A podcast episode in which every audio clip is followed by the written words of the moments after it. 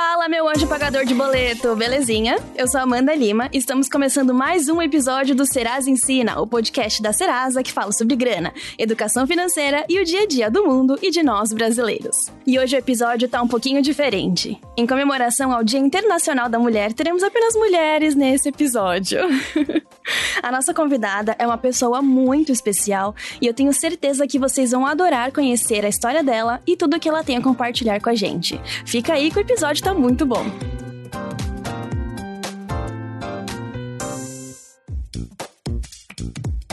Um dos nossos quadros é o Nessa Semana, onde lembramos fatos importantes que aconteceram no mundo. Mas como esse é um episódio especial, esse quadro também vai ser. Vamos lembrar as principais conquistas femininas que aconteceram nos últimos anos. Não necessariamente nessa semana, mas nos permitiram chegar onde chegamos hoje. 1915, a Caixa Econômica Federal institui novo regulamento que permitiu às mulheres casadas terem seus próprios depósitos bancários, desde que não houvesse a objeção do marido.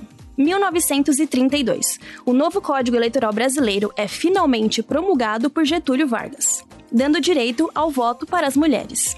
1945, a Carta das Nações Unidas reconhece em documento internacional a igualdade de direitos entre os homens e as mulheres. 1962, é criado o Estatuto da Mulher Casada, que garantiu, entre outras coisas, que a mulher não precisava mais da autorização do marido para trabalhar, tirar o CPF, receber herança e, em caso de separação, ela poderia requerer a guarda dos filhos. 1985, surgem as primeiras delegacias da mulher. 2006, a aprovação da Lei Maria da Penha. 2015, foi sancionada a Lei do Feminicídio.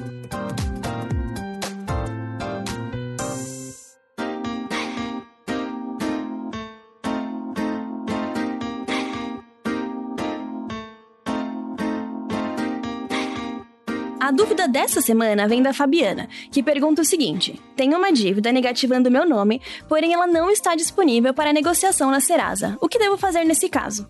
Fabi, o Serasa Limpa Nome conta com quase 50 empresas que disponibilizam alguma forma para que os consumidores consigam negociar suas dívidas com facilidade e de uma forma muito rápida. Mas ainda tem um monte de empresas que não são parceiras e que ainda assim os consumidores querem e precisam negociar suas dívidas, para ficar com o nome bem limpinho. Nesse caso, a melhor opção é realmente procurar a empresa credora, ou seja, a empresa que você possui a dívida, demonstrar que você está disposta a negociar e ver qual proposta a empresa tem para te fazer. Nesse momento, é muito importante que você entenda se essa negociação cabe ou não no seu orçamento, para que você não assuma um compromisso que não conseguirá pagar futuramente. Então, é muito importante fazer uma análise da situação financeira atual antes de prosseguir com qualquer negociação, tá bom? Se você também tem uma dúvida, manda para o nosso WhatsApp, que é o 11 3003 6300, ou nas nossas redes sociais, que eu e o Gui a gente vai sanar essas dúvidas aqui para vocês.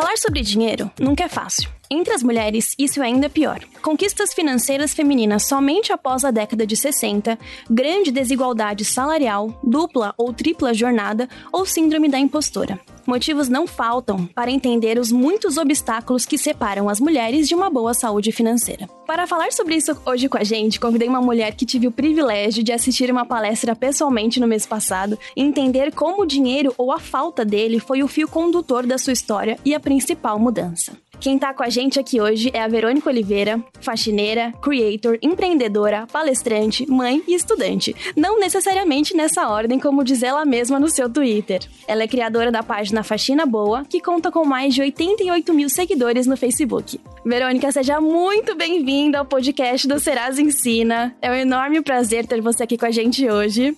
E antes da gente começar, tem uma brincadeirinha que eu adoro fazer com as pessoas que eu acabo de conhecer. Porque a gente sempre usa aquele roteirinho, né, para se apresentar para alguém. É nome, idade, onde mora, o que estudou e tudo mais. E é difícil a gente se apresentar para alguém sem usar isso. Então é uma provocação que eu faço para as pessoas pensarem um pouquinho fora da caixa, pensarem sobre si e ter um pouquinho de autoconhecimento também para se apresentar para alguém. Então agora chegou sua vez de se apresentar para os nossos ouvintes do Serasa Ensina sem usar esses cinco itens: nome, idade, onde mora, com que trabalha e o que estudou. Vai lá com você. Sem falar meu nome é chato, né? É difícil. Pode ser um apelido, só pra falar. Né? Que basicamente eu sou a Verocas, fã do Tu, bebo chamate, pago boletos. Arrasou, muito bom. Agora usando o script, quem é a Verônica? Agora usando o script, eu sou a Verônica, tenho 38 anos, moro em Itaquera, Zerelli, eu trabalho fazendo faxina e criando conteúdo para as redes sociais. Eu não estudei, na verdade, eu tenho ensino, eu tenho ensino fundamental e o médio. Eu cheguei a entrar na faculdade para fazer marketing, mas não rolou, não finalizei. Eu sou uma super fã do Faxina Boa e do, de todo o conteúdo que você cria, mas conta um pouquinho para os nossos ouvintes o que é o Faxina Boa, de onde surgiu quando eu comecei, quando eu tive a ideia de trabalhar fazendo faxina, eu precisava chamar a atenção das pessoas para elas deixarem eu entrar na casa delas. E eu criei anúncios para postar na internet e no a princípio eu postava na minha na minha timeline do Facebook. Eu queria que os meus amigos me chamassem para fazer faxina, mas eu não esperava que tivesse uma repercussão grande. Então, o primeiro anúncio ele foi compartilhado mais de 10 mil vezes. Nossa. Então ele me gerou, acho que foram dois meses dois meses e meio de, de faxina e as, tinha uma fila para atender as pessoas, era uma coisa muito surreal. E ao mesmo tempo, comecei a aparecer na TV, dar entrevista para contar sobre a, a ideia que eu tive de promover o meu trabalho. Então, eu percebi com o tempo que eu fui a primeira faxineira a criar uma página no Facebook para falar do trabalho. Então eu não fazia só propaganda, eu falava do dia a dia e de mim e contava pequenas histórias que acabaram também chamando a atenção de bastante gente. Na sua palestra que eu tive o prazer de, de presenciar no mês passado, você contou muito sobre como que era a Verônica antes do Faxina Boa e como que o dinheiro sempre foi muito presente ou a falta dele, né, na sua vida. Conta um pouquinho para os nossos ouvintes como que era antes do Faxina Boa. Eu sempre trabalhei com telemarketing e eu tinha um bom salário nas duas últimas empresas onde eu havia trabalhado, até que uma delas faliu. E na falência dela, a gente não recebeu fundo de garantia, não recebeu os dias trabalhados, não recebeu absolutamente nada. E entrou na justiça e ficou aguardando. E nesse período eu precisava arrumar um outro emprego e descobri que não existia mais empregos que pagassem o que eu ganhava na, naquelas empresas anteriores. Acabei topando uma empresa que pagava salário mínimo, ainda tinha os descontos de, de convênio médico, os descontos do bilhete único. Então, no final das contas, eu recebia 650, 680 reais para sustentar uma família de três pessoas. Eu percebi que, com o tempo, eu só ia fazer mais dívidas e e que as coisas não iam melhorar só com o esforço do meu trabalho. Então foi uma coisa que me deixou completamente doente, porque você sai, você toma banho, você pega três ônibus ou dois ônibus em um metrô para chegar num lugar, dar o melhor de si e saber que aquilo não vai ser o suficiente para sustentar a sua família. É muito complicado pensar que não tinha nada que eu pudesse fazer para mudar aquilo. Então foi justamente isso, a falta de, de grana que me fez descobrir o que eu podia fazer de bom para mim e para os outros. E depois que eu comecei a trabalhar fazendo faxina, tudo, tudo completamente mudou na minha vida. É, a questão da grana, a questão do, da relação com as pessoas. E quando eu descobri também que eu podia fazer com que as pessoas respeitassem mais quem presta serviços lendo as coisas que eu escrevia, foi, foi perfeito, assim, porque eu ganhava dinheiro, ficava feliz, fazia as pessoas felizes e trazia conscientização. Foi uma coisa perfeita. E como que você consegue enxergar a mudança é, da sua relação com o dinheiro quando você trabalhava no telemarketing e como que ele tá agora? Eu acho que a, a diferença principal é a certeza. Quando você trabalha CLT, você sabe que é pouco, mas é seu. No último dia útil do mês, tá lá. E, e tinha aquela, aquela calma de saber que iam carregar o meu bilhete único, o convênio tava lá, o VR tava lá. Então eu, eu tinha, por mais que fosse tudo muito pouco, eu tinha alguma tranquilidade. Quando você é freelancer, dá um desespero, porque e se eu caio? fazendo faxina e eu não tenho dinheiro guardado. Então, você, você não tem, não, não tem o direito de morrer, não tem o direito de cair, não tem o direito de ficar doente. É, a gente começa a prestar atenção. Eu, eu percebi que depois eu era o meu próprio RH, eu era o meu próprio financeiro, eu sou meu próprio marketing, eu sou meu próprio tudo. A gente aprende levando porrada, mas aprende a cuidar do dinheiro de uma forma diferente quando a gente trabalha por conta própria. Eu vi um post no seu Instagram que você coloca as contas do mês, data de pagamento, valor na geladeira, né? Como que é a sua relação, é, como que é a sua saúde financeira, a sua educação financeira? E você conversa isso com seus filhos? Você mostra para eles como as coisas funcionam? Como que tá isso agora? A princípio, eu não sabia nem quanto eu gastava e muito menos quanto eu ganhava. Então, às vezes eu calculava assim: ah, se eu fizer uma faxina por dia, por seis dias, nossa, sou muito rica, sou uma Kardashian.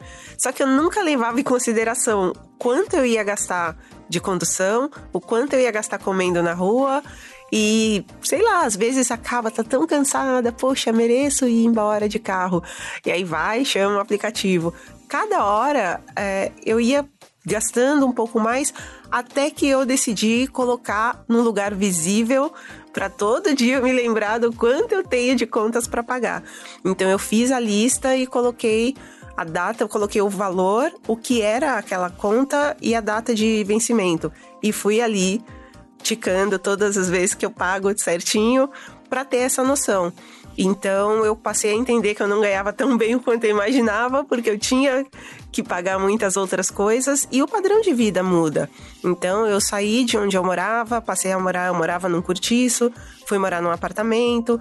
Então a gente começa a a consumir coisas que antes não era possível. Eu sou a rainha dos queijos, eu não... eu tinha muita vontade de comer queijos e eu não tinha condições. Agora eu sou a louca dos queijos. então a gente percebe também, a gente te... eu tenho eu tenho aquele lema terrível, ah, só se vive uma vez. E aí assim, ai, como se não houvesse amanhã. E aí tem o amanhã Sempre e aí tem o chega, amanhã, o amanhã chega, chega. o boleto do amanhã. Nossa, é triste. Chega o boleto da manhã. Inclusive, os meus filhos estão aprendendo sobre isso, então eu tenho uma filha de 20 anos e um menino de 11 anos. É, ele, por exemplo, ele acha que ele tem todo o direito de ganhar o dinheiro de comprar o lanche na escola toda sexta-feira. A desculpa dele é: sextou, mãe. e a minha filha, ela já, ela já tem 20 anos, ela foi morar sozinha, aprendeu a pagar os próprios boletos, claramente pediu correndo para voltar para casa. Nossa. Porque ela achou muito difícil lidar com as contas. Ela adorou a experiência de morar sozinha, ela sente falta da, da privacidade de ter a própria casa, mas ela falou: não consigo lidar com a questão da grana. Então pediu para voltar. Eu falei: não, pode voltar com aquele sorrisinho de eu, Eu te sabia, avisei." eu te avisei. Eu- o famoso eu disse das mães. e sempre funciona, é incrível. Mas aí com essa volta dela, é, você explicou mais um pouquinho sobre finanças? Vocês conversaram mais sobre isso? Como que foi? Sim, e ela passou a, a entender também, é, até a questão do consumo dela das coisas dentro de casa mudou, eu percebo. Ela tem noção de quanto vale cada coisa, que bonito. Eu demorei um tempo também para ter essa noção, e é, é bem difícil, a, a gente aprende muito na dor, assim. Não tem uma, uma. A gente não aprende desde cedo a cuidar do dinheiro. E eu sempre me lembro que a minha primeira. A minha primeira relação com dinheiro foi justamente fazendo uma dívida. Eu estudava num colégio que tinha uma, uma banca de jornal na frente. E a mulher vendia pra gente suquinho de, de saquinho. E eu tomava praticamente todo dia um. E ela falava: depois você paga. No dia Ai, que ela Deus. falou o valor, no final do mês, era muito mais alto do que a minha mesada. E aí eu não sabia, não sabia se eu falava pra minha mãe e corria o risco de morrer. Ou se eu, eu falava, gente, onde eu vou arranjar isso? Como que você resolveu essa, situação? Ah, eu falei pra minha mãe, tô viva. Mas foi, foi horrível a sensação de, pera, eu gastei muito mais do que eu, do que eu tenho. E aí eu percebi que também eu não aprendi, porque isso eu devia ter uns 10 anos. E isso perdura até hoje, que eu tenho quase 40. Mas às vezes é, é essa coisa de achar que, ah, eu mereço, só uma vez, só um pouquinho. Então a gente tem que aprender a, a ter limites com o dinheiro. E é bem difícil. Eu tenho muito essa coisa, poxa, eu já sofri tanto. Agora deixa eu me dar de presente uma coisinha. Vê, como que você enxerga a relação das mulheres com dinheiro ou a falta dessa relação? Eu acho que a gente não aprende desde cedo. É, sempre tem aquela coisa, por exemplo, os meus pais sempre resolviam as coisas para mim. E depois que eu passei a cuidar sozinha do, do meu dinheiro, foi muito difícil porque eu não tinha a noção do que era melhor de tomar as melhores decisões. Então eu sempre caía na roubada de fazer cartão de loja, fazer empréstimo no banco. E eu sempre achei, acreditava piamente que o valor do cheque especial fazia parte do meu salário. É impressionante. Clássico. E o pior é que, a princípio, o meu banco ele mostrava tudo junto. Hoje em dia não mostra mais. Mas antes mostrava junto, então eu já achava que aquele dinheiro é era meu. Difícil de entender, né? O Sim. que é nosso e o que não é. É, é. Eu acho que até faturas de, de serviços são muito difíceis de entender. Você não sabe exatamente o que é que você está pagando. Então, e depois, quando eu me casei, tinha coisa também do, do marido achar que tem que resolver tudo. Ai, deixa comigo. Então a gente vai deixando, vai deixando, vai deixando. E chega uma hora em que a gente não tá pronta para fazer sozinha. É bem complicado isso, mas eu percebo uma mudança.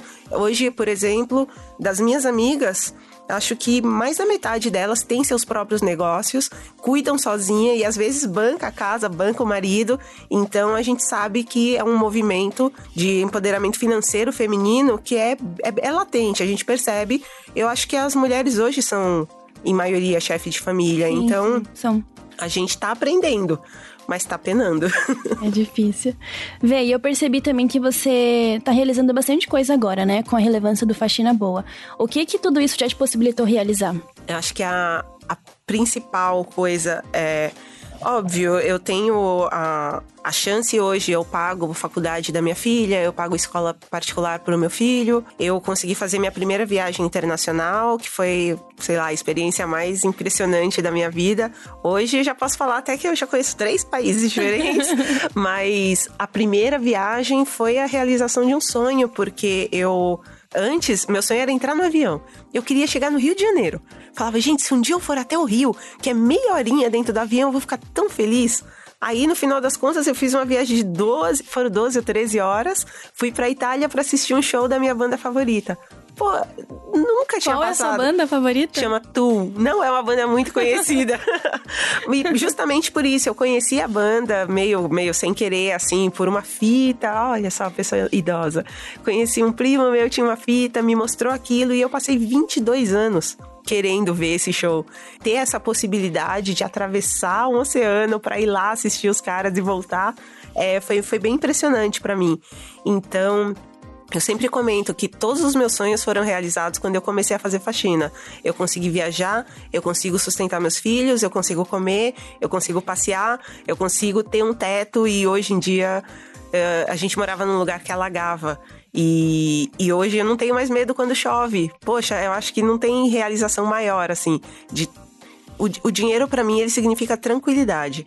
Eu não tenho vontade de sair ostentando nada, mas eu preciso saber que eu tô tranquila e meus filhos estão tranquilos. É basicamente isso para mim.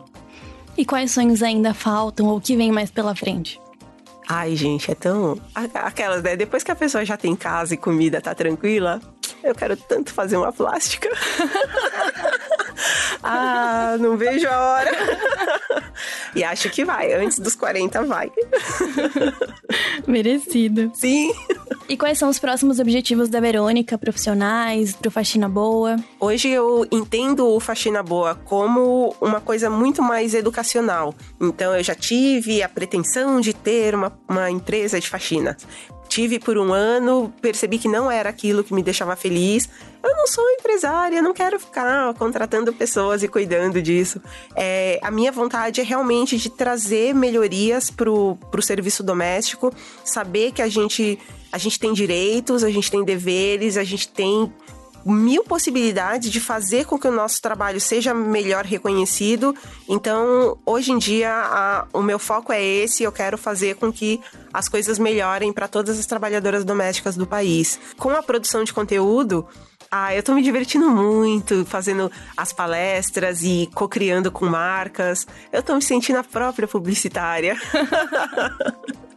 E é, né? Você estourou na internet com uma campanha publicitária de filmes e séries maravilhosas. Nunca imaginei, porém tá, tá dando super certo.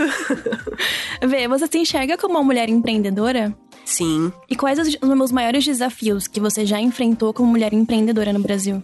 Acho que o primeiro deles é a falta de conhecimento. Então, eu, eu, sempre brinco que não tem mentoria melhor do que juntar cinco mulheres empreendedoras numa mesa de bar e a gente trocar ideias. Porque sempre alguém vai ter uma visão diferente do nosso negócio e vai dar uma boa ideia. Então, de repente, a gente está sentada ali fazendo um lanchinho e fala: Poxa, por que, que você não faz tal coisa? Ou ajudar com questões que a gente não sabe. Então, eu tinha muitas dificuldades com questões legais, com, com direitos autorais, com questões jurídicas e, e, a gente não tem conhecimento disso a princípio. Então foi realmente me conectando com outras mulheres empreendedoras que eu fui capaz de crescer e fazer as coisas do jeito certo. E quais dicas você daria para uma mulher que está começando a empreender agora? Ah, eu sempre falo, gente, estudem. Uh, e você e quando eu falo estudo, eu não tô nem falando de pegar um curso milionário desses, porque olha, é tudo muito caro. Mas mesmo na internet tem muita informação disponível. Eu aprendi bastante coisa pesquisando online, aprendendo, eu, eu fuço bastante nas redes sociais e vou sempre me conectando com outras meninas para melhorar os meus conhecimentos. E aí eu consigo também passar para quem está começando um pouco também da, das minhas ideias, para todo mundo crescer juntas. Demais. Vem, imagina que tem uma mulher agora vivendo em um cortiço, no Tatuapé, recebendo 600 reais por mês, com dois filhos para criar e não tá vendo perspectiva de melhoria. Quais palavras você diria para ela agora? Calma. Porque, olha, nesse momento, uh, eu acho que quando eu realmente perdi a, a, calma foi quando eu tomei as piores decisões. Então, saber que quando você foca no que você quer, às vezes eu não estava esperando descobrir na limpeza uma forma de, de sustento e uma forma de ser muito feliz. Então ela apareceu para mim. E às vezes tá meio que na nossa cara, porque na real eu já era uma pessoa muito boa nisso, já gostava de fazer, já fazia bem. E eu só precisei mesmo de um momento mais calmo para refletir sobre isso e começar a fazer. Então, às vezes a gente tem boas ideias, a gente tem vontade e não faz por medo de começar. Mas depois que a gente começa, deslancha. Então acho que calma é sempre uma coisa boa. Calma é importante, né? Vê, a gente tá chegando ao final da nossa entrevista, infelizmente. Oh. Porque esse seu bom humor é contagiante. gente, eu tô aqui vendo, né? Vocês não têm o privilégio de ver esse sorriso, mas ele é muito grande, muito lindo. Obrigada. Verônica tem um ótimo humor, um bom humor, assim, muito, muito, muito contagiante mesmo.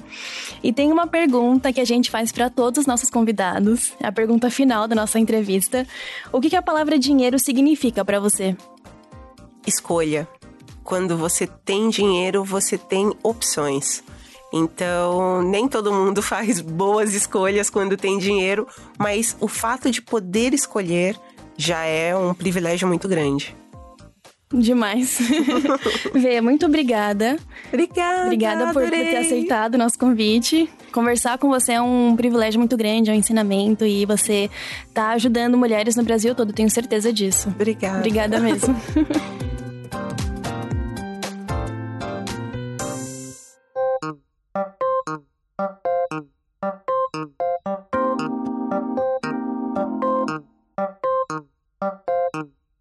Estamos chegando ao fim de mais um episódio do Serasa Ensina Podcast. Tivemos a entrevista aqui com a Verônica Oliveira, criadora do Faxina Boa, que eu sou uma pessoa muito apaixonada por ela, fanzona. Tô muito feliz de tê-la aqui com a gente. Então, se você tem alguma dúvida, quer falar alguma coisinha, mandar um recado para mim, pro Gui, sugerir temas, sugerir convidados, manda lá no nosso Twitter, que é o arroba Serasa, no nosso Instagram, no nosso Facebook, que a gente tá muito feliz com esse projeto. Semana que vem tem mais e é isso aí. Tchau, gente. Obrigada.